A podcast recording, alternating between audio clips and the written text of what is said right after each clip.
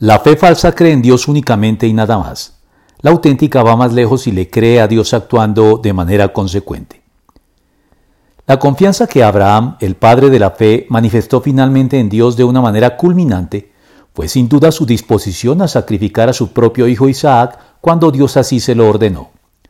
La fe de Abraham estaba lejos de ser una fe meramente formal o convencional como la que muchos de quienes dicen hoy creer en Dios profesan, y que tan solo significa que creen en la realidad de Dios y nada más, o a lo sumo que suscriben intelectual, mecánica e irreflexivamente las posturas doctrinales de una confesión de fe en particular, pero muy alejados de Dios en su práctica vital en lo que tiene que ver con conocer, saber y estar dispuestos a obedecer lo que Dios requiere de ellos en el día a día y a honrarlo como solo Él lo merece.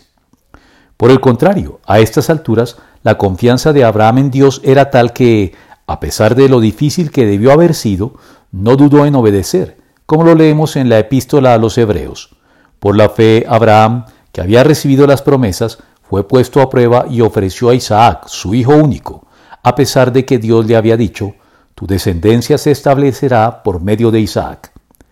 Y ante el contrasentido de tener que sacrificar justo a aquel en quien Dios le había prometido que le otorgaría una muy numerosa descendencia, el razonamiento de Abraham fue el siguiente.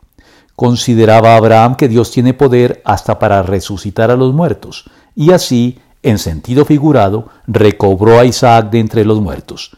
Hebreos 11, 17 al 19.